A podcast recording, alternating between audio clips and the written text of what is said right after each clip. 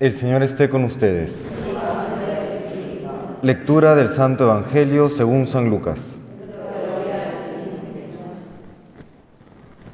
Cuando se iba cumpliendo el tiempo de ser llevado al cielo, Jesús tomó la decisión de ir a Jerusalén y envió mensajeros por delante. De camino entraron en una aldea de Samaria para prepararle alojamiento, pero no lo recibieron porque se dirigía a Jerusalén. Al ver esto, Santiago y Juan, discípulos suyos, le preguntaron, Señor, ¿quieres que mandemos bajar fuego del cielo que acabe con ellos? Él se volvió y les regañó, y se marcharon a otra aldea. Palabra del Señor.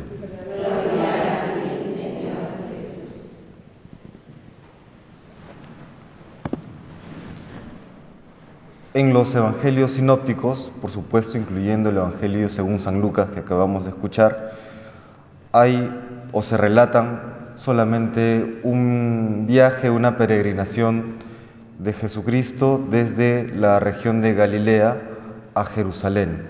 Es en el evangelio según San Juan que se ven estos tres viajes.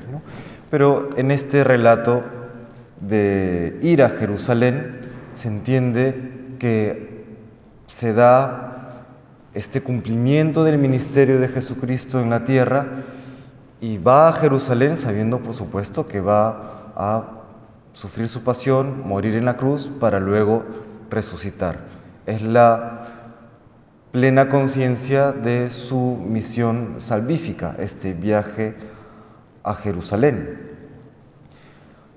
Y en este Evangelio encontramos cómo como él, estando en la región de Galilea, toma ya esta decisión de iniciar su viaje a Jerusalén, este, este ascenso a, a Jerusalén. Y en este camino o en este inicio del viaje pasan por la región de Samaria y no son recibidos, no son bien recibidos. Y dos de sus apóstoles, los llamados hijos del trueno o boanerges, quieren castigar, quieren más que castigar, quieren vengarse de estos samaritanos que no lo han recibido. ¿no? ¿Qué entendemos con esto? Esta conciencia de Jesús, de la misión que el Padre le ha encargado y que Él anhela, tiene este deseo de cumplir. ¿Por qué? Porque en esta misión va a salvar a la humanidad toda, a cada uno de nosotros. No se detiene en cosas que aunque pueden generar malestar, no suman a su misión.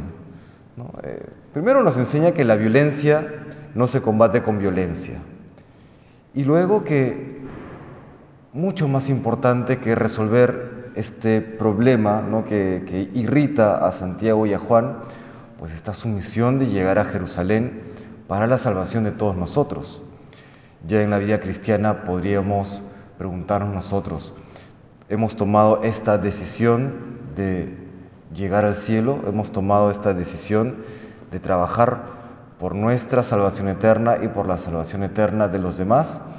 ¿O nos estamos deteniendo en aquello que, aunque humanamente eh, pueda ser problemático y pueda generar malestar y sí exige cierta atención, pero no debería distraernos de nuestra misión definitiva que es llegar al cielo.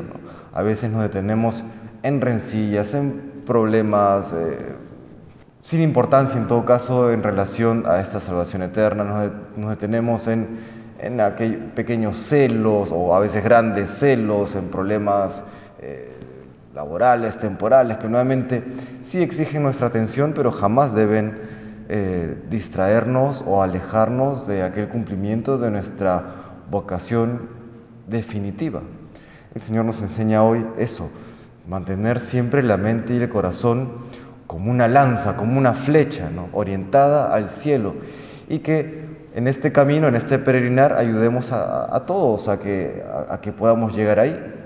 Si Jesús no hubiese regañado a Santiago y Juan, a lo mejor ellos dicen, bueno, Señor, si tú no te encargas de esto, nos encargamos nosotros. Si se hubiesen ido allí pues a pelear, ¿no? Con este temperamento irascible que tenían ambos. y, quizás se hubiesen detenido allí, quizás ellos no hubiesen llegado a Jerusalén. Lo mismo nosotros, ¿no? Estamos con esa determinación, como decía Santa Teresa de Jesús, ¿no? esa determinación determinada, ¿no?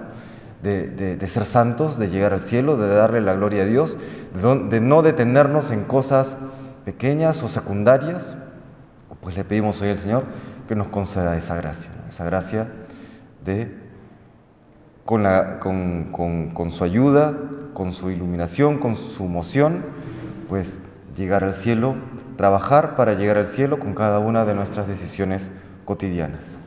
Que el Señor nos bendiga.